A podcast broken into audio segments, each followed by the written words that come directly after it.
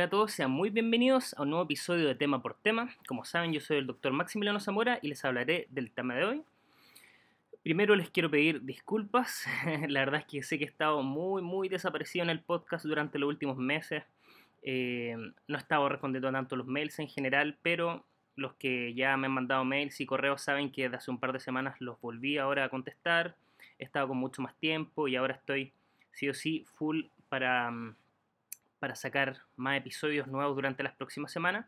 Estuve, la verdad, para que sepan, eh, con un poco de problemas, sobre todo un poco falto de tiempo durante los últimos meses, pero ahora sí, estoy listo para volver con esto del podcast, que la verdad es que es algo que a mí siempre me ha apasionado y me gusta mucho. Y la verdad es que me he dado cuenta, y me ha dado mucha alegría también, que me he dado cuenta que es súper, súper importante para ustedes también. De hecho, en los últimos meses, la verdad es que casi que se ha duplicado las personas que están siguiendo el podcast, por lo menos en mi página de Podbean, en las páginas de Facebook. Se ha casi duplicado también el número de gente que está descargando los episodios, lo cual me tiene muy contento y lo cual de todas maneras me da más, más energía para seguir subiendo estos capítulos que parece que eh, le están sirviendo a todos bastante, a todos los que me escuchan eh, cada vez que subo estos episodios. Y bueno, con esa pequeña introducción no se diga más, vamos a seguir con lo que yo le había prometido hace un tiempo, que eran estos capítulos relacionados con la fisiopatología y el manejo de las valvulopatías. Recuerden siempre como material base para este capítulo el episodio que ya les subí con respecto a las curvas de presión-volumen. Eso es bien importante que lo recuerden y lo tengan bien en mente cuando estemos viendo este tipo de patologías. Eh, y ya habíamos hablado de la miocardiopatía hipertrófica, ¿verdad? Y hoy vamos a hablar, la verdad, de la valvulopatía más importante de todas por su frecuencia y por su importancia en el perioperatorio, que es la estenosis aórtica.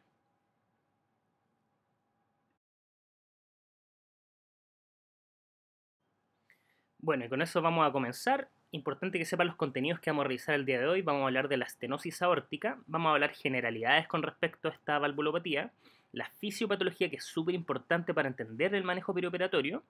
Vamos a hablar de la evaluación ecocardiográfica y la severidad, cómo definimos una estenosis aórtica severa finalmente. bien general y un poco más superficial, la verdad, acerca de las indicaciones quirúrgicas que tiene esta patología. Y lo más importante, la parte más importante, como siempre en este tipo de episodios, el manejo perioperatorio que tenemos que tener con este tipo de pacientes. Y bueno, vamos a partir hablando sobre las generalidades. Primero, les dije, y esto es bien importante, esta es la valvulopatía más relevante y también frecuente. Por eso es tan importante conocerla en nuestro manejo en el perioperatorio. Es más frecuente en hombres y es un dato que puede ser importante. La estenosis aórtica significativa clínicamente se presenta incluso en el 2% de los pacientes que tienen sobre 65 años y fíjense acá, sobre 5 6% sobre los 85 años, es decir, que esto va aumentando de manera muy importante con la edad, ¿no es cierto? Eh, está fuertemente relacionado con eh, la valvulopatía bicúspide, ¿no es cierto?, que se, eh, está aproximadamente entre el 1 y 2% de la población. Y estos son clásicamente pacientes que hacen una estenosis aórtica prematura, en la quinta, sexta década de la vida. Y cuando miramos en general a los pacientes menores a 70 años que van a un recambio valvular, la verdad es que la primera causa es una válvula bicúspida. Estos pacientes que tienen válvula bicúspide también tienen más riesgo de desarrollar aneurismas de la aorta ascendente y estos aneurismas de la aorta ascendente en estos pacientes también tienen mayor, más riesgo de disección aórtica. Por lo tanto, esto también pueden ser datos importantes porque muchas veces nos podemos encontrar con un paciente con una estenosis aórtica, válvula bicúspide, asociado a alguna de estas otras cosas. Cuando hablamos de la esclerosis aórtica, es la calcificación, ¿no es cierto?, de los velos, solamente con tener ese factor de riesgo se sabe que hay eh, al menos un 50% de aumento de efectos adversos cardiovasculares en este tipo de pacientes. Por lo tanto, esto sí o sí es un marcador de enfermedad cardiovascular. Bueno, en cuanto a la etiología, la más importante es la estenosis aórtica cálcica.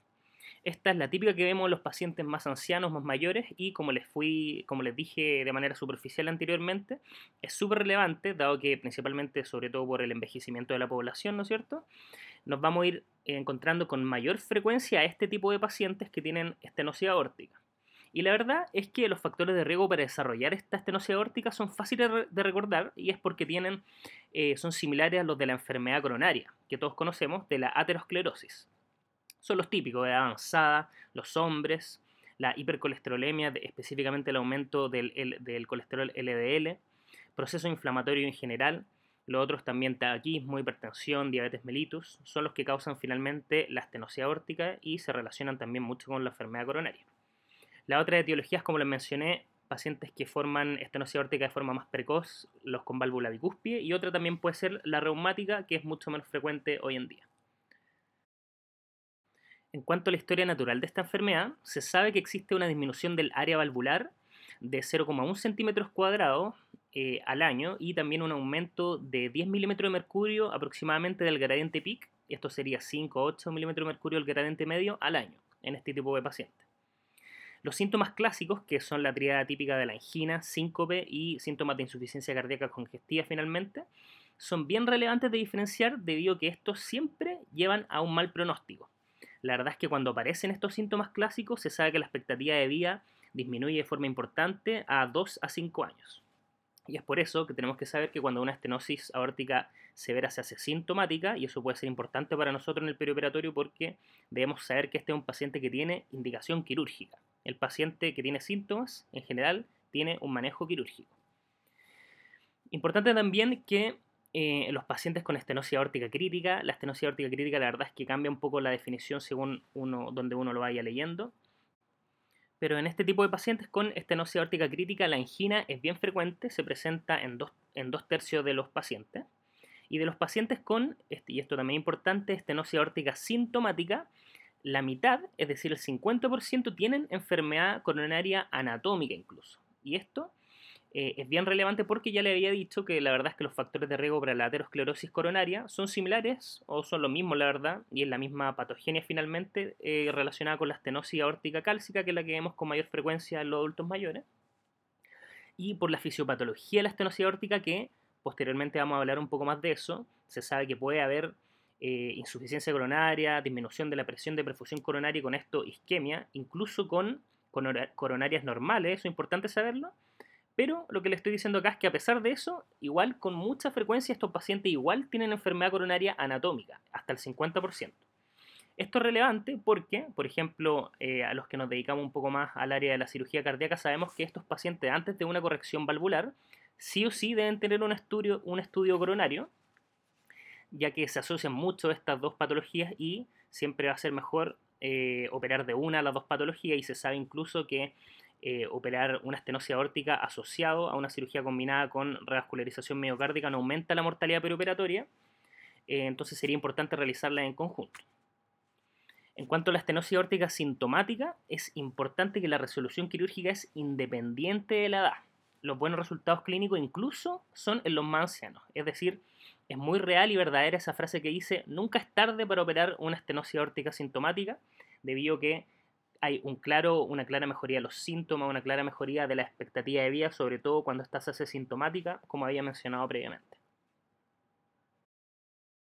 Bueno, y ahora vamos con la parte más entretenida, por lo menos para mí, que es la de la fisiopatología. Bueno, recordarles que eh, cuál es el área valvular normal eh, de la válvula aórtica, ¿no es cierto? Es de 2,6 a 3,5 centímetros cuadrados en adulto. Cuando uno habla de obstrucción hemodinámicamente significativa, esto ocurre con un área valvular aórtica, eso es AVA, para, lo van a ir viendo harto esta abreviación en las siguientes diapositivas para que sepan. La hemodinámicamente significativa es cuando la obstrucción, eh, perdón, cuando el área valvular aórtico es menor a un centímetro cuadrado y eso se dice que es una estenosis aórtica ya severa. Acá lo que están viendo en el siguiente punto, AVA igual a gasto cardíaco eh, dividido por el gradiente de presión, es lo que se conoce como la ecuación de Gorlin y nos dice bien a grandes rasgos que eh, a mayor gasto cardíaco finalmente se va a y manteniéndose el mismo área valvular aórtico, finalmente se va a determinar un mayor gradiente de presión. Esto también nos dice lo mismo al revés, que un gradiente bajo puede estar en el contexto, por ejemplo, de una estenosis aórtica significativa, pero si hay un eh, bajo gasto cardíaco. Entonces es importante, y este concepto fisiopatológico la verdad es que es súper, súper importante y lo vamos a ahondar más cuando estemos hablando de la evaluación ecocardiográfica de este tipo de patología. Bueno, y este gradiente para superar la estenosis, eh, que está a nivel de la válvula aórtica, finalmente es lo que aumenta la tensión sobre el ventrículo izquierdo según la ley de Laplace, que esta ya deberíamos conocerlas todos, lo vimos, y si quieren sería un buen momento para volver a repasar ese podcast que les subí de enfermedad coronaria. Eh, siempre recordar la ley de Laplace, muy importante para nosotros, que es la tensión de la pared, es igual a la diferencia de presión por el radio partido por dos grosor, ¿no es cierto? Entonces sabemos como acá hay un aumento de la presión, finalmente va a haber un aumento de la tensión de la pared y eso va a aumentar el consumo de oxígeno miocárdico y eso es bien relevante con los siguientes que les voy a ir mostrando. Un aumento mayor de esta obstrucción determina una hipertrofia ventricular izquierda y esto permite mantener el gradiente a través de la válvula sin perjudicar, al menos inicialmente, el gasto cardíaco. Y bueno, toda esta hipertrofia debe determinar una disfunción diastólica importante y con todo lo que les mencioné va a haber sí o sí alteraciones de aporte y demanda de oxígeno a nivel del miocardio por los distintos eh, puntos que les voy a ir mencionando con mayor claridad en la siguiente diapositiva. Entonces, en cuanto a la fisiopatología, a un poco modo de resumen, sabemos que hay una sobrecarga de presión, ¿no es cierto? Esto determina un aumento de la tensión eh, a nivel miocárdico y con eso un aumento del consumo de oxígeno miocárdico, ya sabemos que está aumentado sí o sí el consumo. Hay disfunción diastólica con una compliance eh, reducida, lo cual nos va a aumentar sí o sí las presiones de llenado intraventricular y como pueden recordar, la eh, presión de perfusión coronaria depende por una parte, ¿no es cierto?, de la presión, de la presión arterial diastólica, y por otro lado, de la presión de fin de diástole del ventrículo izquierdo. Y en este tipo de pacientes con un corazón rígido, hipertrofia del ventrículo izquierdo y función diastólica, sí o sí va a estar aumentada las presiones de llenado. Entonces ya sabemos que, por una parte, tenemos una disfunción en el aporte de oxígeno al miocardio. Tenemos aumento del consumo, disminución del aporte, ¿y qué va a determinar todo eso? Finalmente, una reducción del flujo coronario, por lo que vimos eh, anteriormente, y y de manera especial puede haber isquemia en este tipo de paciente incluso en ausencia de enfermedad coronaria. Yo le había dicho que hace poco que era bastante frecuente que de forma concomitante uno podía tener estenosis aórtica y, aparte con estos mismos factores de riesgo enfermedad coronaria, pero es importante siempre tener presente que estos pacientes aún teniendo coronarias sanas pueden hacer isquemia miocárdica y para nosotros los anestesiólogos es importante porque nos pueden hacer isquemia preoperatoria. Esto es bien importante y es por eso que en estos pacientes es esencial una adecuada monitorización, como vamos a hablar posteriormente, y siempre tener en cuenta los objetivos hemodinámicos que tenemos que tener en este tipo de valvulopatías. Bueno, y em, de forma bien relevante, el llenado ventricular por la contracción auricular se hace mucho más relevante. Sabemos que habitualmente la contracción auricular aporta entre el 15 al 20% eh, del llenado ventricular normal, pero en estos casos aumenta hasta un 40, incluso hasta un 50%. Y eso es por lo mismo que les mencioné, por la disfunción diastólica de estos pacientes, tienen un ventrículo rígido, lo cual eh, crea un impedimento para este llenado pasivo a nivel ventricular. También hay hipertrofia de la aurícula izquierda y esto puede tener mayor riesgo de fibrilación auricular, lo cual en estos pacientes, como se pueden dar cuenta, puede ser desastroso, ya que es muy importante el llenado eh, relacionado a la contracción auricular. Si estos pacientes caen en FA en general, se comprometen hemodinámicamente de forma significativa. Estos ventrículos es más sensible a los cambios de precarga, depende del ritmo sinusal, como les decía, más susceptible a la isquemia, como también le había dicho, y sobre todo por alteraciones del aporte y demanda de oxígeno miocárdico. La verdad es que los signos aparecen cuando la reserva de precarga se agota, no por alteraciones generalmente de la contractilidad, a diferencia de las insuficiencias de las cuales vamos a hablar en otro capítulo. En general, estos pacientes tienen, eh, los pacientes con estenosis aórtica tienen una contractilidad que está adecuada, aumentada incluso.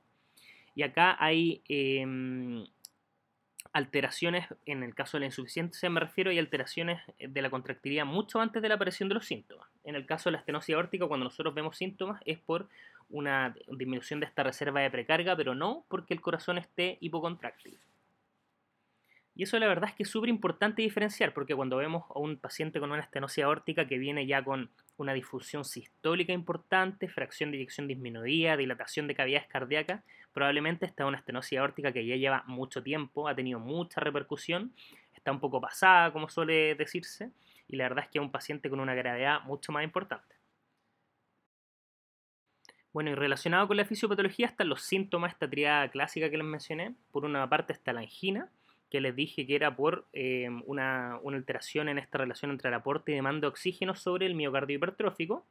La verdad es que el síntoma inicial, por lo menos en un 50-70% de los, de los pacientes, como de las cosas más frecuentes que se suele ver por toda esta fisiopatología que les mencioné, también ante tener se dice muchas veces que esta es una valvulopatía de eh, débito fijo. La verdad es que por tener esta obstrucción eh, a nivel de la salida, no pueden aumentar eh, su gasto cardíaco estos pacientes de forma adecuada, por ejemplo, ante una vasodilatación sistémica o ante un aumento, una disminución de las resistencias vasculares.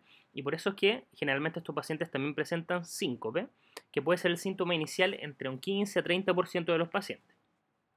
Y la verdad es que es un síntoma mucho más tardío y tiene que ver, eh, que es la disnea, finalmente, los síntomas de insuficiencia cardíaca congestiva. Esto es por congestión pulmonar, por aumento de las presiones, no de llenado solamente del ventrículo izquierdo ahora, sino que por aumento de las presiones ya a nivel retrógrado, incluso a, través de todo el del árbol pulmonar. La verdad es que estos son síntomas mucho más tardíos, como había mencionado de manera superficial anteriormente.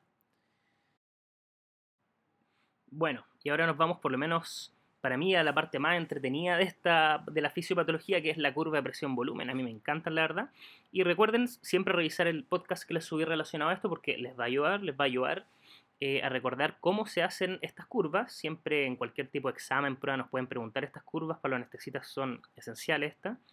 Y siempre acordarse que para hablar de toda curva, esto es algo que a mí me costó aprender inicialmente, pero siempre cuando uno va a hablar de un gráfico o una curva, siempre tenemos que hablar primero de los ejes. Esta es la curva presión-volumen, como pueden ver en la pantalla. De la, la que está en morado es la normal y la más grande en verde es de la estenosis aórtica. En los ejes vemos, ¿no es cierto?, em, por abajo tenemos el volumen intraventricular y por el lado, eh, por el lado más hacia la izquierda tenemos la presión intraventricular en milímetros de mercurio. Ese está en milímetros de mercurio y el volumen está en ml. Podemos ver la curva presión-volumen normal, que ya todos la conocemos. Y de forma casi inmediata nos podemos dar cuenta de las diferencias importantes que tiene la curva presión-volumen de la estenosis aórtica.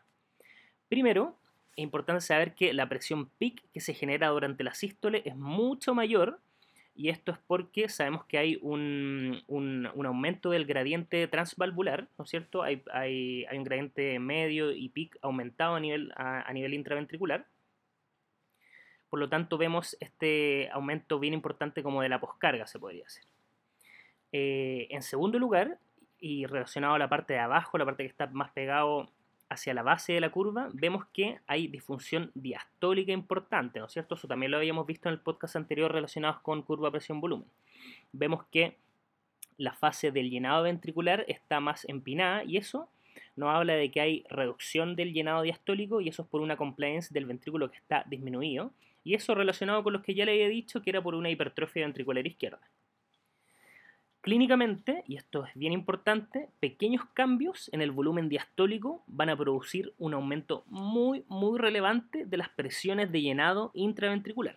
Y eso se ve sí o sí en esta curva. Vemos que por pequeños aumentos del volumen, lo cual habitualmente la curva morada no causaría mucho problema, aumenta de forma importante la presión intraventricular. ¿Y qué pasa con eso? Ya lo dijimos, pero lo vuelvo a repetir por la importancia que tiene esto. Estos pacientes como tienen una presión intraventricular aumentada, tienen unas presiones de llenado aumentada, tienen más riesgo de eh, determinar insuficiencia coronaria, ¿no es cierto? De disminución de la presión de perfusión coronaria, porque recordemos que la presión de perfusión coronaria es presión arterial diastólica menos presión de fin de diástole del ventrículo izquierdo, y es por eso que esto puede pasar en este tipo de pacientes y lo que les mencioné con respecto al volumen es bien relevante de forma clínica porque este es el tipo de pacientes que tenemos que tener cuidado con las cargas de volumen. Pequeñas cargas de volumen en estos pacientes pueden aumentar mucho las presiones y determinar finalmente eh, isquemia miocárdica en el perioperatorio, sobre todo nosotros que muchas veces somos buenos para utilizar el volumen en este contexto.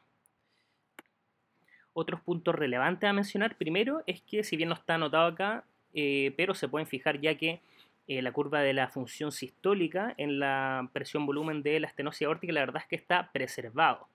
Y eso se relaciona con que estos pacientes, como ya les mencioné, no presentan de forma inicial al menos disfunción sistólica, es más disfunción diastólica como se puede ver en la curva. Esto es claramente evidenciado porque el volumen sistólico y la fracción de eyección, si se pudiera calcular en este caso, la verdad es que se mantienen. La verdad es que eh, al utilizar esta reserva de precarga, y con una adecuada función sistólica, la verdad es que estos son eh, mecanismos compensatorios que determinan que inicialmente al menos haya un adecuado gasto cardíaco. Bueno, y para terminar y resumir con la fisiopatología, van a pensar que parezco disco rayado, pero como yo le he dicho muchas, muchas veces, la repetición es una de las bases fundamentales del aprendizaje. Em, todo esto que hemos hablado causa alteraciones de la relación entre el aporte y demanda de oxígeno miocárdico. Esto es una clásica pregunta que le pueden hacer a este tipo de pacientes, por eso se los menciono acá tan esquematizado. ¿Qué es lo que aumenta la demanda? Hay un aumento de la contractilidad, como sabemos, y también aumento de la tensión de la pared. ¿Por qué? Por aumento de las presiones, ¿no es cierto? Por el gradiente de presión y eso acordarnos de la ley de Laplace. el aporte hay un aumento de la presión de fin de diástole del ventrículo izquierdo y eso determina una disminución de la presión de perfusión coronaria. Eh, la obstrucción severa, incluso pero estos casos muy, mucho más severos, podría determinar una disminución del volumen sistólico y esto puede disminuir aún más la perfusión coronaria, que eso es como el caso extremo, como les menciono acá. Entonces, todo esto causa isquemia miocárdica por la fisiopatología, pero siempre recordar que estos también pueden tener de forma relevante asociada enfermedad coronaria anatómica. Bueno, y ahora vamos a empezar a hablar un poco más de lo que a nosotros nos compete, que es el manejo eh, preoperatorio o el manejo perioperatorio en general. Y una cosa bien importante de la cual me voy a entender un poco, eh, por ser un tema bien relevante en cuanto a la evaluación de este tipo de pacientes, es la evaluación ecocardiográfica. Primero, eh, es importante saber que la verdad es que muchas veces nosotros no somos los anestesiólogos los que vamos a definir el manejo de este tipo de pacientes. Nosotros probablemente o no vamos a hacer el ecocardio o si lo hacemos, nosotros no vamos a decir si es que este paciente se opera de su válvula o no, ¿no es cierto? Muchos de ustedes tampoco se, se, relacionan o se, desarrollan en el ámbito de la cirugía cardíaca, tampoco hacen anestesia cardiovascular, entonces puede que este tema de la evaluación ecocardiográfica suene inicialmente un poco árido o no tan relevante. Eh, pero sí hay cosas que son bien, bien importantes conocer, sobre todo cuál es la definición de estenosis aórtica severa, sobre todo porque estos pacientes nos pueden tocar a nosotros en el perioperatorio en cirugía no cardíaca y es importante diferenciarlo, ver qué paciente finalmente tiene realmente una estenosis aórtica severa porque, como les voy a mencionar más adelante, si el paciente tiene una severa sintomática, esto es indicación quirúrgica y este paciente se debería operar primero de eso, antes que otra cirugía electiva, por ejemplo. Y también la evaluación ecocardiográfica con todas las cosas que salen acá nos puede ayudar a definir la etapa de la estenosis aórtica. Esto es un poco más específico también, sobre todo para los que les gusta un poco más la anestesia cardiovascular, pero sí eh, puede ser importante que lo conozcan. Entonces las cosas relevantes en cuanto a la evaluación ecocardiográfica son el, área valvular aórtico, AVA, el gradiente transvalvular medio y máximo, sobre todo el medio como vamos a ver más adelante, que es eh, por lo que las guías definen la estenosis aórtica severa, el tamaño del ventrículo izquierdo, la hipertrofia, ¿no es cierto? También la fracción de eyección para ver si hay o no disfunción sistólica y con eso vamos a definir la estenosis aórtica severa y las etapas como les había mencionado. Bueno, cuando estamos haciendo la evaluación ecocardiográfica, primero tenemos la velocidad máxima, que es a B minúscula, que eso em, se calcula eh, relacionado con la ecuación modificada de Bernoulli, que determina el gradiente de presión entre el ventrículo izquierdo y la aorta. Finalmente ese gradiente va a determinar la severidad de la estenosis aórtica y eso es lo que nos interesa evaluar. Este gradiente, es decir, la presión dentro del ventrículo menos la presión a nivel aórtico, igual a 4, que, eh, que es por la velocidad máxima al cuadrado. Esa sería la ecuación modificada de Bernoulli, que utilizando la velocidad peak o media para gradiente peak o medio. Entonces, ahora vemos que a través de esta fórmula tienen eh, la razón por la cual podemos calcular a través de las velocidades, podemos calcular finalmente los gradientes. Y los gradientes son lo que normalmente uno utiliza de forma más común para la definición de severidad. Y bueno, esta definición de severidad la verdad es que es basada en la historia natural, eh, así se, se, indicó inicialmente, historia natural de pacientes con estenosis aórtica no operados que la verdad es que mostraron un peor pronóstico cuando la velocidad máxima era mayor a 4 metros por segundo o el gradiente medio, importante que recuerden que es el medio, era mayor a 40 milímetros de mercurio. Es decir, cuando los pacientes tenían eso, tenían un peor pronóstico y así se definió, la verdad, de forma, eh, para, porque había que estandarizarlo de alguna forma inicialmente, la estenosis aórtica severa.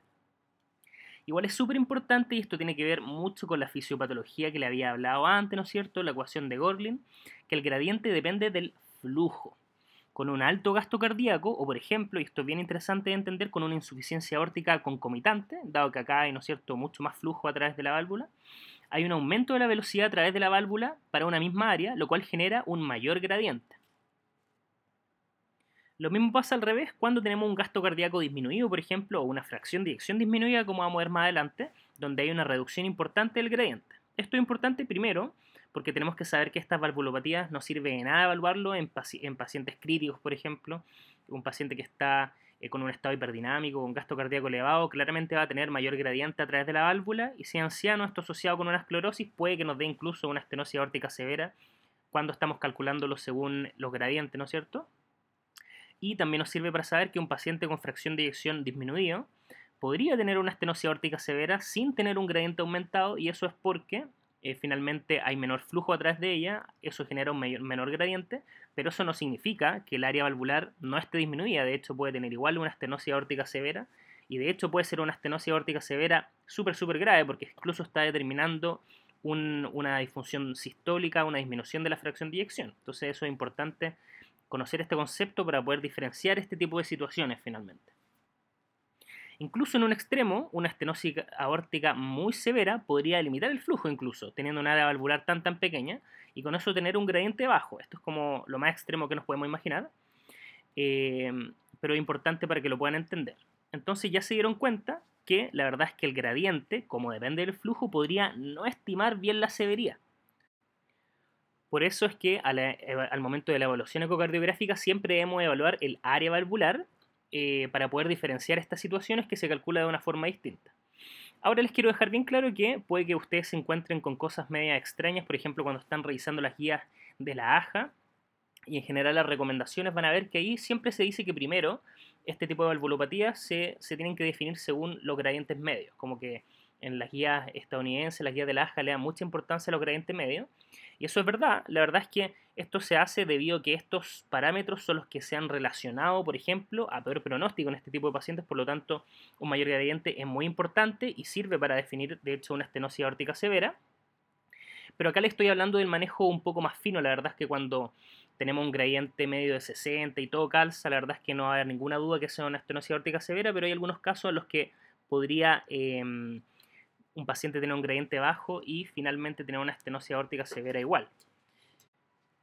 Entonces lo importante es que se queden con el concepto de que los gradientes sí son muy importantes para el mayor número o en la mayor proporción de los pacientes, pero si hay pacientes, por esto que les dije que el gradiente depende del flujo, que sí o sí tenemos que ver el área valvular para definir una estenosis aórtica severa. Entonces ahí, como dice el último punto, para resumir, en pacientes con bajo flujo siempre se debe estimar, y ojalá en todos los pacientes se debe estimar el área valvular aórtica. Y bueno, ¿y cómo hacen habitualmente los ecocardiografistas para calcular el área valvular aórtico? A través de la ecuación de la continuidad. Les aprovecho de decir que esto, claramente ustedes saben que esto, eh, yo no soy experto en ecocardiografía, esto no es un podcast relacionado específicamente a ecocardiografía.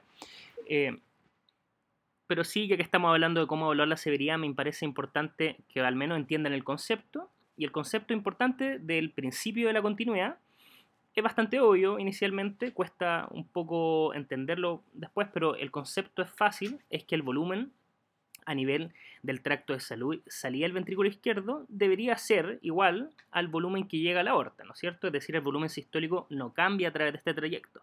Sí cambian las presiones, sí cambia el área por el cual va pasando este volumen sistólico, pero la verdad es que el volumen final debería ser el mismo. Está otro concepto que es el VTI, que es la integral de velocidad con respecto al tiempo. Y se sabe que el volumen sistólico, entonces dijimos de el, tracto de salida del ventrículo izquierdo debería ser igual a nivel de la válvula aórtica. Se sabe también que el volumen sistólico se calcula ecocardiográficamente teniendo el área por el VTI, que es lo que les mencioné que era la integral de velocidad con respecto al tiempo.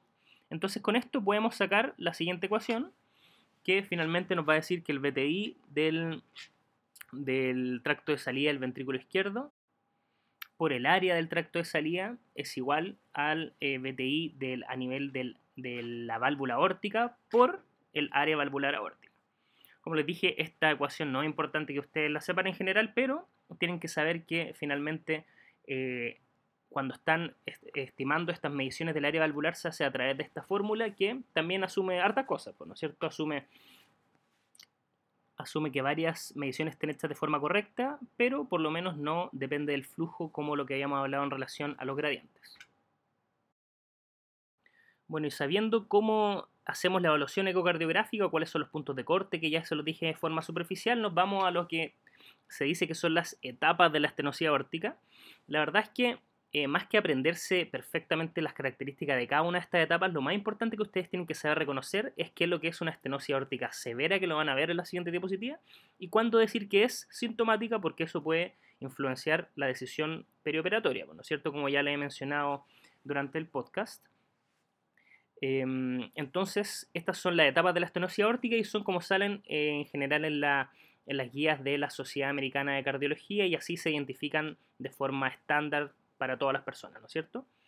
Están la etapa A, que es el riego estenosis aórtica, que es, por ejemplo, un paciente con válvula bicúspide u otra malformación congénita que tenga esclerosis valvular, pero tiene una velocidad máxima menor a 2 metros por segundo y, importante, que no tiene consecuencias hemodinámicas ni síntomas. Está la etapa B, que es la estenosis, estenosis aórtica progresiva, que puede tener calcificación leve a moderada valvular con reducción en movimiento sistólico o cambios reumáticos con fusión comisural en, en caso de una valvulopatía reumática. Eh, y acá se separa en una estenosis aórtica leve, que es con una velocidad entre 2 y 2.9 metros por segundo, y en gradiente medio, recuerden que siempre hablamos de gradiente medio para graduar, menor a 20 milímetros de mercurio, y la estenosis aórtica moderada, que tiene una velocidad entre 3 y 3,9, o un gradiente medio de 20 a 39 milímetros de mercurio. Acá en estos pacientes puede haber disfunción diastólica inicial, pero siempre va a haber una fracción de eyección normal y también importante, van a ser siempre asintomáticos. Seguimos con la etapa C, que es la estenosis aórtica severa asintomática. Acá importante los puntos de corte, que son pacientes que en el eco tienen calcificación severa de velos o estenosis congénita, con severa reducción de apertura de los velos. No tienen síntomas, esto es importante que incluso confirmado por un test de esfuerzo, es decir, un paciente que tenga estos valores que les voy a mencionar ahora, ustedes dicen tiene una estenosis aórtica severa. Generalmente lo que se hace es que se buscan los síntomas para ver si tiene indicación quirúrgica o no. Y si no, se le hace un test de esfuerzo y tener síntomas con test de esfuerzo pasa a ser severa asintomática, por lo tanto ya no estaría en esta categoría. Entonces sabemos que para decir que es severa tiene que tener una velocidad máxima mayor o igual a 4 metros por segundo y un gradiente medio mayor o igual a 40 milímetros de mercurio. Y el área valvular debe ser menor o igual a 1 centímetro cuadrado o indexada según superficie corporal menor o igual a 0,6 centímetros cuadrados metros cuadrados. Esta categoría se separa en dos. C1 que es sin disfunción ventricular, que tiene solamente disfunción diastólica, hipertrofia del ventrículo izquierdo leve, fracción de eyecciones normal. O C2 es cuando tienen disfunción ventricular sistólica con una fracción de eyección menor al 50%. Bueno, nos vamos con la etapa D, que es la estenosis aórtica severa sintomática, que como saben, esta tiene indicación quirúrgica, que se debe resolver antes que cualquier otra cirugía electiva. Acá hay calcificación severa de velos o estenosis congénita con severa reducción de apertura de velos. Hay difusión diastólica, como les mencioné, un, ventrículo izquierdo que está muy hipertrófico. Tiene los síntomas clásicos de angina, síncope, insuficiencia cardíaca. Eh, y bueno, acá se separa también en D1, que es una estenosis aórtica severa sintomática con gradiente alto, en cual tiene estos mismos parámetros que le había mencionado, velocidad máxima mayor de 4 metros por segundo, gradiente medio mayor o igual a 40 milímetros de mercurio, la área menor a 1, indexada menor a 0,6. Em, y estos pacientes pueden presentar incluso hipertensión pulmonar. Otra separación en la severa sintomática, la de 2 y de 3 que esto tiene relación a una subclasificación que vamos a ver un poco más adelante relacionado a la estenosis aórtica. Eh, la de 2, que es estenosis aórtica severa sintomática con bajo flujo y bajo gradiente, con fracción de eyección reducida. Son los que tienen fracción de eyección menor a 50%, que tienen igual AVA menor a 1, velocidad máxima, eh, pero a pesar de tener una, mm, un AVA menor a 1, tienen una velocidad máxima menor a 4 metros por segundo y un gradiente medio menor a 40 milímetros mercurio pero al hacer una ecobutamina mantienen este AVA menor a un centímetro cuadrado y podría tener incluso aumento de este gradiente de las velocidades a más de 4 metros por segundo a cualquier flujo. De 3 es la estenosis aórtica severa sintomática con bajo gradiente y fracción de eyección normal, que acá tienen eh, fracción de eyección mayor a 50%, tienen un área valvular menor a 1 y tienen una velocidad máxima que es menor a 4 y un gradiente medio menor a 40 tienen un área indexada también menor a 0,6, pero tienen un volumen sistólico indexado menor a 35 milímetros de mercurio, a pesar, medio sin hipertensión importante, pero a pesar de tener una fracción de eyección que está normal, sobre el 50%. Estos son ventrículos izquierdos pequeños con volúmenes sistólicos bajos y generalmente se relaciona a llenados diastólicos restringidos. Ahora vamos a ahondar un poco más en relación a, a qué nos referimos con esto de bajo flujo, bajo gradiente, etcétera.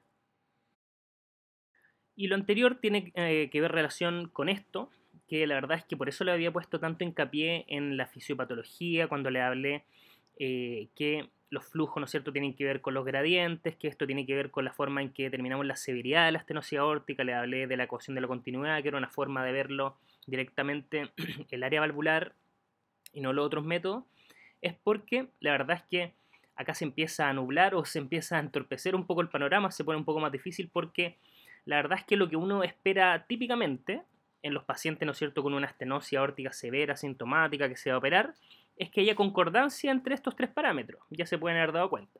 Es decir, que tenga un área valvular menor a 1, que tenga un gradiente mayor a 40 y una velocidad máxima mayor a 4, eso es lo que se espera generalmente. Y la verdad es que esto es cierto porque es la más frecuente de todas. Es la estenosis aórtica que tiene un flujo normal, es decir, tiene una fracción de eyección que es normal, un volumen sistólico que es normal, y tiene gradientes altos, y esto del 50 al 70% de los casos. Esta es la estenosis aórtica que nosotros podemos ver, camino pabellón, que se hacer un recambio valvular que se tiene que operar, ¿no es cierto? Pero volvamos a recordar una vez más que el gradiente depende del flujo. Entonces acá es distinta la evaluación cuando la fracción de eyección de estos pacientes está disminuida. Y eso es de lo primero que vamos a hablar. ¿Qué pasa si es que un paciente, nosotros definimos por área valvular, que tiene un área valvular menor a un centímetro cuadrado, ¿no es cierto? O 0,6 indexado, pero tiene una fracción de eyección disminuida y eso puede determinar, ¿no es cierto?, un gradiente bajo. ¿Tiene o no estenosis aórtica? ¿Es otro tipo? Ahí lo vamos a ir viendo. Y lo que hay que hacer en caso de que el paciente tenga un bajo gradiente y un ABA que es menor a 1, lo que tenemos que hacer acá es evaluar la fracción de eyección, ¿no es cierto? Ver si es que el paciente, acá lo vamos a separar al tiro en dos grupos, fracción de eyección normal o disminuida. Eh, y con eso lo que se va a hacer es un test de dobutamina para diferenciar entre tres grupos principalmente que vamos a ver en la siguiente diapositiva. Acá lo que se hace en estos pacientes que tienen fracción de eyección disminuida es realizar un test con dobutamina que se inicia a 5 gamma kilominutos hasta un máximo de 20 gamas kilominutos en un laboratorio de ecocardio, ¿no es cierto? Eh, y eh, lo que se espera ver es con esto de la dobutamina es un aumento del volumen sistólico por parte de estos pacientes, al menos en un 20% como les voy a mostrar más adelante. Y con esto podemos definir estas tres categorías de estos pacientes con eh, bajo flujo, bajo gradiente, y también podemos definir un concepto bien, bien importante que es la reserva contráctil, que sería un punto muy relevante relacionado al pronóstico en estos pacientes con estenosis aórtica, que puede ser un pronóstico de severidad también. Y como podemos ver en este esquema, ustedes saben que a mí me encantan los esquemas, ¿qué vamos a hacer si tenemos una estenosis aórtica que vemos que eh, por área valvular, ¿no es cierto?, es menor a 1, es, decir, tiene ese, ese, diagnóstico, ¿no es cierto?, pero si bien los gradientes están bajos, tenemos que ver la fracción de eyección. Si la fracción de eyección está preservada, eso es, lo vamos a ver un poco más adelante, pero si está disminuida, es decir, tiene menos al 50% en general se define, otras partes en 40%, pero si está disminuida, lo que hay que hacer es un test con dobutamina, un ecocardio con estrés, ¿no es cierto?, bueno, y esto es lo que nos puede pasar, ¿no es cierto? Dijimos nuevamente, pacientes que tienen una estenosis aórtica con bajo flujo y bajo gradiente, fracción de eyección que está reducida. Sabemos que estos pacientes con disfunción sistólica pueden presentar flujos transvalvulares que son bajos, ¿no es cierto? Y por eso velocidad baja y gradiente bajo, ¿no es cierto? Pero aún así tienen eh, un área valvular que calculada está baja y eso dio el diagnóstico de estenosis aórtica severa. La verdad es que em, cuando hacemos el ecobutamina, diferenciamos a través de esto principalmente tres grupos de pacientes, ¿no es cierto? Primero, va a haber un grupo de pacientes que vamos a definirlos como estenosis aórtica severa verdadera, que lo vamos a ver en la siguiente diapositiva. Otros que vamos a definirlos como estenosis aórtica pseudo-severa. Y finalmente, otros que van a ser la estenosis aórtica que a veces se le llama indeterminada, ¿ya? Que lo vamos a ver de forma más detallada en la siguiente diapositiva.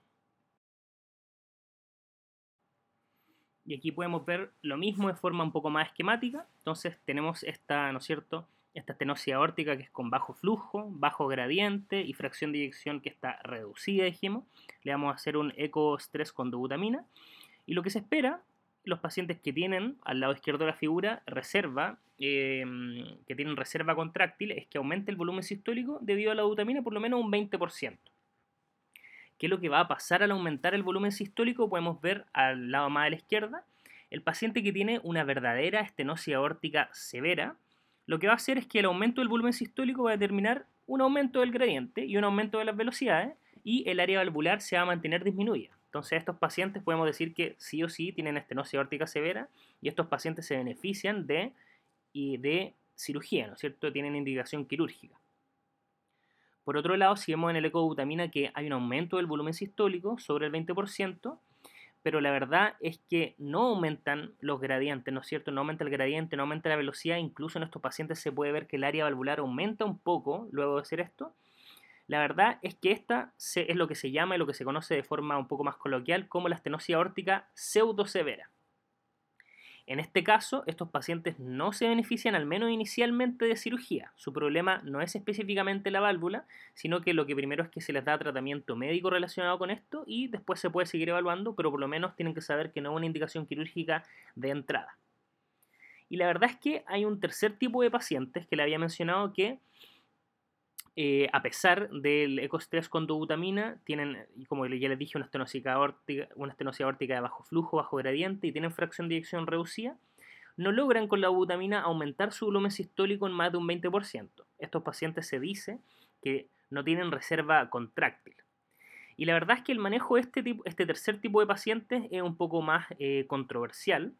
La verdad es que primero decir que no tiene reserva contráctil eh, es un punto bien importante de mal pronóstico para este tipo de pacientes. Hay algo de consenso en que estos pacientes igual tienen mejor sobrevida em, cuando se operan a que no se operan y sí o sí tienen mejor sobrevida eh, con la cirugía relacionada con el tratamiento médico. Igual es un poco controversial, pero en general la tendencia es que estos pacientes también tienen indicación quirúrgica, pero les da, y esto es importante que lo tengan claro, les da un punto más de gravedad, debido a que no tienen esta reserva contráctil de la cual habíamos hablado anteriormente. Y volvemos a nuestro esquema anterior. Finalmente hablamos recientemente de la estenosis aórtica que tenían bajo flujo, bajo gradiente y tenían fracción de eyección disminuida. Eso dijimos que había que hacer un test de butamina. Teníamos las tres opciones que dijimos anteriormente. Pero ¿qué pasa? Eh, en este otro caso, ¿no es cierto? Si es que la estenosis aórtica tiene una fracción de eyección que está preservada, acá se dividen en otros grupos, que son los que les muestro en esta diapositiva. Primero están los pacientes que tienen eh, estenosis aórtica con fracción de eyección preservada, ¿no es cierto? Son todos estos tipos. Están los que tienen flujo normal, gradiente alto, es decir, las que ya hablamos. Son pacientes que tienen fracción de eyección normal, eh, sobre 40 milímetros de mercurio gradiente medio, sobre 4 metros por segundo, ABA menor a 1, y esta es la estenosis aórtica clásica, que tiene indicación quirúrgica, si es que es sintomática, ¿no es cierto? Es clásica en un 50-70% de los casos. Hay otro grupo un poco más pequeño, que son pacientes que tienen igual flujo normal, tienen un volumen sistólico normal, pero que tienen bajo gradiente a pesar de tener fracción de eyección preservada. Esto es aproximadamente en un 20% de los, de, los, pacientes y se identifica como una forma un poco menos severa de estenosis aórtica. Y la verdad es que el manejo inicial, al menos, de este tipo de paciente en cuanto a si requiere cirugía o no, es un poco más controversial y no va mucho al ámbito que estamos hablando en este capítulo, ni, ni para que nosotros sepamos, la verdad. Hay otro grupo que son los pacientes que tienen estenosis aórtica, ¿no es cierto? Área valvular menor a 1, con fracción de eyección preservada, pero tienen bajo flujo y gradiente alto. Estos son pacientes que tienen un volumen sistólico indexado menor a 35 milímetros por metros cuadrados con una fracción de eyección sobre el 50% y tienen gradiente alto a pesar de tener un, bajo volumen sistólico. Y acá claramente también lo que hay que hacer el manejo cuando está sintomático en la cirugía. Y por último está el grupo más, más controversial quizás del manejo de todo, que son pacientes que tienen estenosis aórtica con áreas valvulares bajas, fracción de eyección preservada, pero se les llama eh, paradójico, ¿no es cierto? Porque tienen flujo bajo y gradiente bajo, porque tienen volúmenes sistólicos que están disminuidos, bajo 35 ml eh, metros cuadrados, y esto, y esto finalmente es lo que determina el gradiente bajo y no una fracción de eyección baja. Y estos son pacientes que tienen una fisiología restrictiva, eh, bajos volúmenes, es decir, ventrículos izquierdos que son bastante pequeños, y esto es lo que genera los gradientes bajos y con la fracción de eyección que está conservada. Acá lo más importante es descartar que no sea una pseudosevera, haciendo un test con dobutamina, y eventualmente la cirugía también podría ser una opción en estos pacientes, pero la verdad es que también esto es controversial y no va tanto a lo importante para nosotros en este capítulo. Bueno, y todo lo que hemos hablado tiene relación mucho con el tiempo de la intervención. La verdad es que esto eh, más que aprenderse este cuadro, la verdad es que no es tan importante que lo sepan eh, con detalle, pero sí es para volver a recalcar que los que importante conocer el tiempo de intervención para nosotros en el perioperatorio, sobre todo en cirugía no cardíaca, los pacientes que tienen indicación quirúrgica finalmente son los que primero se tienen que operar de la válvula, que es de una cirugía electiva, recordar que eh, con evidencia, ¿no es cierto?, una recomendación 1, a más a la izquierda están los pacientes que tienen una severa sintomática, ya recuerden el tipo de 1, ¿no es cierto?, eso sí o sí tienen que ir a recambio valvular. Los otros son eh, pacientes que, además de eso, que pueden no ser sintomáticos, pero que tienen una estenosis aórtica severa y tienen una fracción de eyección menos del 50%, el grupo C2, o que van a otra cirugía cardíaca, también es una recomendación tipo 1, el que vayan a recambio valvular. Los pacientes asintomáticos tienen otros tipos de recomendaciones y los pacientes que tienen la verdad estenosis aórtica eh, moderada, también las recomendaciones son, em, si bien son recomendaciones que no son tan fuertes y algo más controversiales, por lo tanto, lo que siempre tienen que recordar y la que nos sirve a nosotros para el manejo perioperatorio es el paciente que tiene una severa sintomática, sí o sí se tiene que operar, o que tiene severa y está sintomática y se va a operar de otra cirugía del corazón o tiene una fracción de eyección disminuida. Aquí les dejo esto que la verdad es que resume un poco también las indicaciones quirúrgicas relacionadas con, los, con las etapas que les mencioné previamente, ¿no es cierto? D, C, para que puedan revisarlo, que tampoco es muy importante por ahora, pero pueden revisarlo si es que les interesa. Y se los dejo acá para eso. Bien, y vamos a un tema que si bien es súper interesante y la verdad es que es bien relevante, el tema de la elección de la intervención tampoco es tan importante para nosotros los anestesiólogos, pero se los dejo acá para el que quiera saber un poco más, es un tema bien entretenido.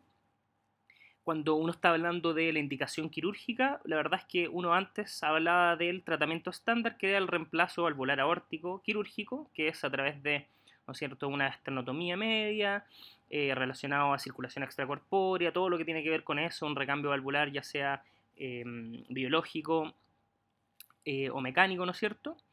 Pero la verdad es que ya hace varios años salió lo que es la técnica endovascular, ¿no es cierto? Que está abreviada acá como TAVR o TAVI se dice también muchas veces, que es em, el reemplazo valvular transcatéter, ¿no es cierto? Y la verdad y lo importante de este tema es lo mucho que ha avanzado la TAVI en los últimos años y sobre todo hay muchos estudios que hoy muestran que tiene muchos beneficios relacionados a la cirugía, la cirugía abierta, el reemplazo valvular aórtico quirúrgico. Pero la verdad es que hasta el día de hoy, por lo menos, según las recomendaciones internacionales de la AJA y las más conocidas, la cirugía se mantiene como el estándar para pacientes con riesgo quirúrgico bajo o intermedio, y eso según distintos scores, eh, bajo 8% específicamente, según este que les puse acá.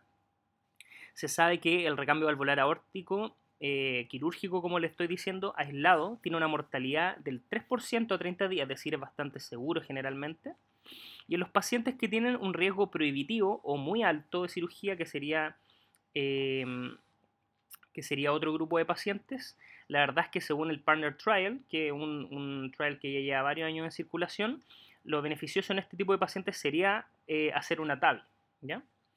Esto, como les digo, es un tema bastante interesante porque la verdad es que el día de hoy han salido muchos estudios, por ejemplo, el Partner 3, ya la tercera versión de este mismo Partner Trial, o el Evolut, la verdad es que han ido cambiando un poco el concepto de qué tipo de pacientes se benefician finalmente de hacerse una TAVI versus un reemplazo valvular aórtico.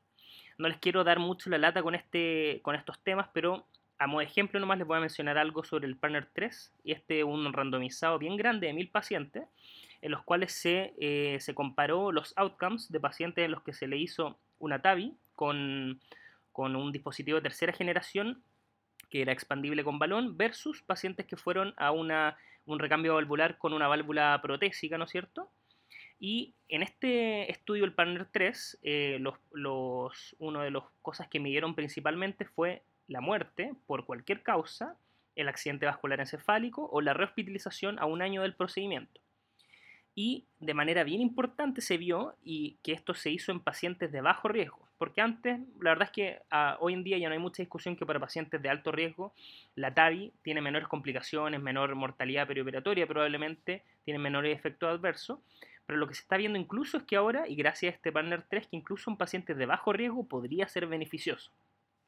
No les quiero, como les dije, dar la lata mucho sobre los, resultados de estos trabajos, solamente decirles que probablemente esto, y quizá esto es lo más importante de este tema, la verdad es que lo importante de este tema es que este es un tema que está en evolución hoy en día. Probablemente en 10 años más, muchos más pacientes se van a operar de una TAVI que un reemplazo valvular aórtico en el caso de tener una estenosis aórtica severa. ¿Y por qué les cuento esto y por qué es importante? Porque la TAVI sea un procedimiento que nos puede tocar a todos, ¿no es cierto? No, necesariamente tenemos que dedicarnos a la anestesia cardiovascular para que nos toque ver eh, pacientes que se les va a realizar eh, un reemplazo valvular transcatéter que es la TAVI. Entonces, probablemente como la TAVI tiene tan buenos resultados, se va a ir haciendo con mucha más frecuencia y nos puede tocar. Y le adelanto que durante las próximas semanas sí o sí voy a subir un episodio de eh, manejo perioperatorio de este tipo de pacientes que se van a realizar una TAVI y por eso se los dejo introducido el día de hoy. No voy a hablarle más en profundidad hoy con respecto a eso, pero para que sepan que es un capítulo que se viene también. Lo que sí o sí se sabe es que entre la TAVI y el reemplazo valvular aórtico quirúrgico las complicaciones son distintas. Primero la TAVI se le adjudicaba mayor riesgo de accidente vascular en estudios iniciales, pero la verdad es que hoy en día es bastante similar entre ambas técnicas.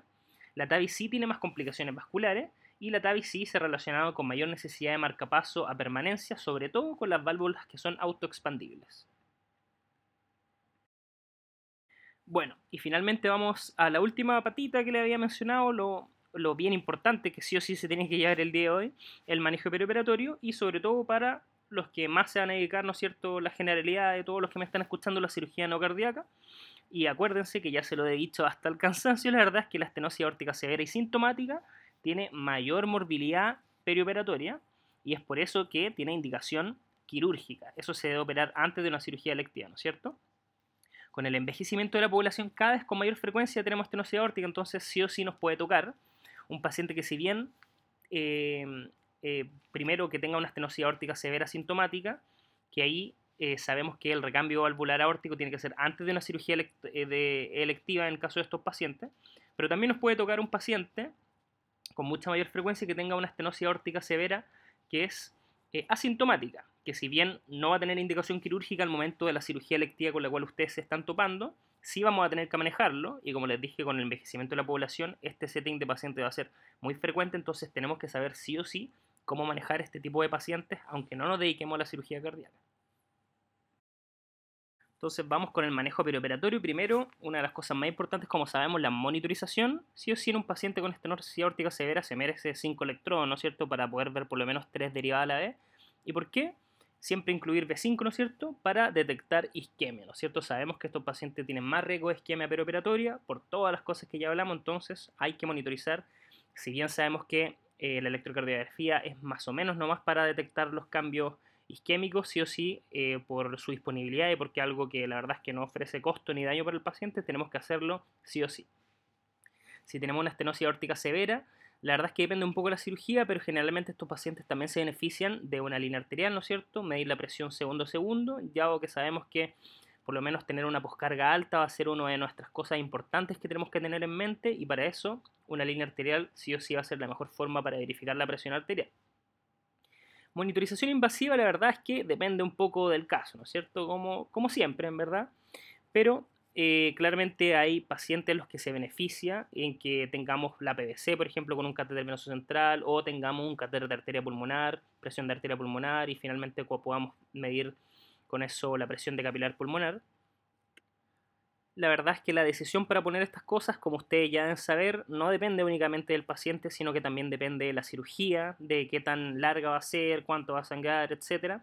Pero sí siempre saber que en una cirugía más compleja, por ejemplo, o sea, una gran resección intestinal o una gran cirugía en un paciente que tiene una estenosis aórtica severa importante, quizás podría ser relevante medir las presiones de llenado porque sabemos, ¿no es cierto?, que estos pacientes tienen presiones de llenado elevadas y eventualmente este es el tipo de pacientes que queremos tener un manejo un poco más, eh, un poco más fino relacionado al volumen. Es decir, si bien estos pacientes deben tener una precarga adecuada, siempre recordar que pequeñas cargas de volumen pueden aumentar mucho las presiones de llenado y eso aumentar la isquemia perioperatoria. Entonces, si bien no le estoy diciendo que hay que ponerle en el fondo un songanza a todo este tipo de pacientes, esto depende de la cirugía del paciente, pero sí es una cosa a pensar, sobre todo en pacientes que son bien graves y tienen estas patologías, ¿ya?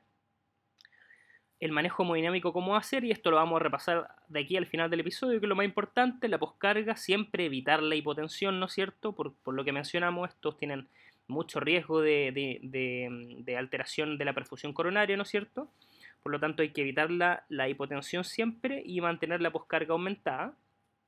Como les dije también, eh, siempre hay que tratar de mantener el ritmo sinusal, porque como les dije, la contracción auricular acá aumenta importante soporte al llenado ventricular por tener un ventrículo que rige, ¿no es cierto?, con difusión diastólica, al menos un 40% aporta al llenado auricular, por lo tanto siempre hay que tratar de mantener ritmo sinusal, mantener una adecuada precarga, ¿no es cierto?, porque eso va a determinar un adecuado también volumen sistólico, una adecuada perfusión coronaria también.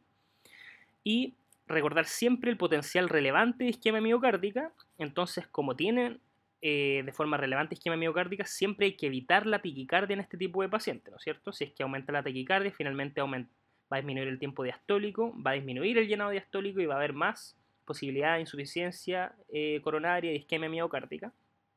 Evitar siempre la hipotensión, como les mencioné, y también siempre, y esto es bien relevante, evitar los aumentos de la demanda de oxígeno miocárdico, es decir, estos pacientes siempre, como todos los pacientes la verdad, pero siempre uno debe estar preocupado de forma muy importante de que tengan una analgesia adecuada, ¿no es cierto? Esto evitará la, respuesta catecolinérgica, evitará la taquicardia, ¿no es cierto? Evitar, evitará aumentar la contractilidad miocárdica de este corazón que probablemente ya está aumentada y con eso vamos a evitar que haya eh, miocárdica en el perioperatorio.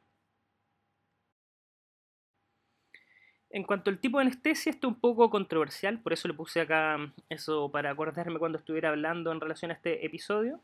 La verdad es que, lo que los que somos anestesiólogos y los que ya hemos dado anestesias para este tipo de pacientes sabemos que no hay un tipo de anestesia específico para todos los pacientes, la verdad es que siempre va a depender paciente paciente, va a depender de la cirugía, ¿no es cierto?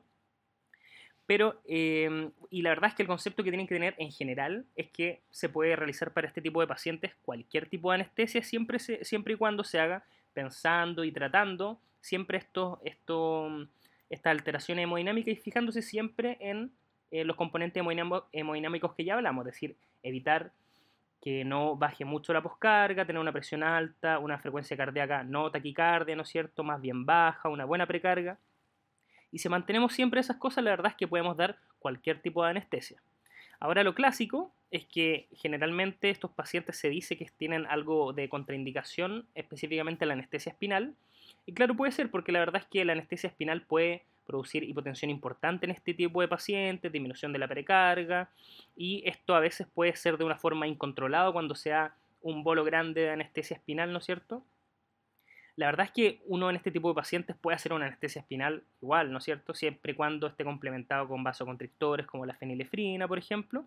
Pero lo clásico es que para este tipo de pacientes se, trataba de privilegiar la anestesia general. Ahora, la verdad es que si es que uno hace una anestesia general y eso determina que va a terminar, va a terminar con una mayor hipotensión al paciente, taquicárdico, etc., la verdad es que eso tampoco es lo que se quiere. Entonces, la verdad es que más que dejarles con qué tipo de anestesia tienen que utilizar en este tipo de pacientes, la verdad es que, y lo que le he repetido con mayor importancia, siempre tienen que fijarse en los objetivos hemodinámicos y en siempre estar pendiente de que estos pacientes son eh, con mucha frecuencia, tienen alteraciones y isquemia miocárdica perioperatoria y el tipo de anestesia se tiene que regir por eso, en evitar eso, ya sea cualquier tipo de anestesia regional, neuroaxial o general que le demos, tienen que estar siempre fijándose en eso. Dicho eso, si es que vamos a elegir para este tipo de paciente una, técnica neuroxial, en general sí se benefician más de una técnica neuroxial continua. ¿Con qué me refiero a eso? Es que si, por ejemplo, el paciente va a una cirugía de extremidades inferiores, sí se puede poner una anestesia neuroxial, pero en vez de una espinal quizás sería un poco más beneficioso una peridural, con pequeños, con pequeños volúmenes y pequeñas dosis a nivel peridural, ir en el fondo aumentando la dosificación de a poco y con eso vamos a lograr de mejor manera o de forma más segura evitar la hipotensión, evitar disminución de todos estos parámetros que hemos hablado. Se puede, les vuelvo a repetir, se puede hacer una anestesia espinal, pero quizás es más seguro una anestesia neuroaxial continua de a poco y no una gran espinal de una, si es que vamos a, elegir una anestesia neuroaxial. En cuanto a las drogas que utilizamos, eh, acá les menciono la nitroglicerina, dado que estos pacientes son específicamente por toda la fisiopatología que les mencioné, se benefician especialmente de este tipo de droga, dado que, como sabemos, la nitroglicerina es un vasodilatador venoso, ¿no es cierto? Finalmente determina una disminución del volumen adentro del ventrículo, eh, un aumento de la compliance eh, a nivel ventricular, lo cual puede determinar una disminución de la tensión, ¿no es cierto? Va a disminuir la tensión de la pared y eso en este tipo de pacientes se benefician porque determina un, un, aumento finalmente de la perfusión coronaria que, como dijimos, por la fisiopatología que hemos hablado todo este rato puede estar disminuida. Y en cuanto a la hipotensión, lo primero y más importante siempre, y esto yo se los digo siempre, cuando estemos frente a una hipotensión, siempre tenemos que pensar que hay que tratar la causa, ¿no es cierto? Hipotensión no es sinónimo de dar vasoconstrictores, probablemente siempre tenemos que ir manejando la causa, pero en este tipo de pacientes la verdad es que independiente de la causa, hay que tratarla de forma inmediata y agresiva por todo lo que ya mencionamos, por el riesgo de isquemia miocárdica. Si bien estamos pensando todo el rato en la causa, tratando de corregirla de forma inmediata y agresiva, tenemos que tratarlos con específicamente lo que le da muy bien a la fisiología de este tipo de valvulopatías, eh, los alfa-1 agonistas como la fenilefrina, ¿no es cierto? Porque va a aumentar la poscarga sin aumentar la frecuencia cardíaca y sin aumentar el consumo de oxígeno miocárdico, que no lo queremos aumentar en estos casos. Luego, siempre fijarse en el manejo específico para cada causa de hipotensión que estemos viendo.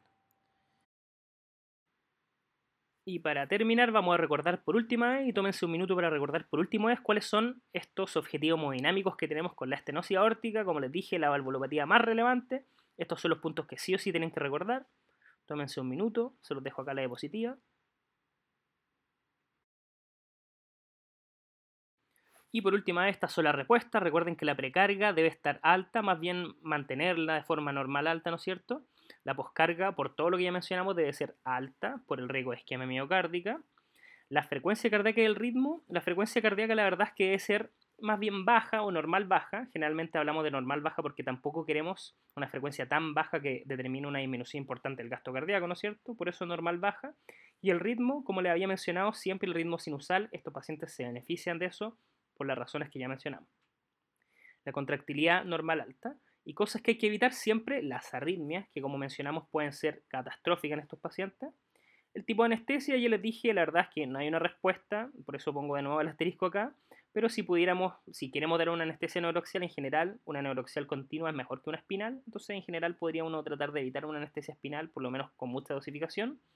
Y también evitar las frecuencias cardíacas, si bien las altas son malas por el riesgo de isquemia miocárdica, las muy bajas también son malas, por el riesgo de comprometer el gasto cardíaco del paciente.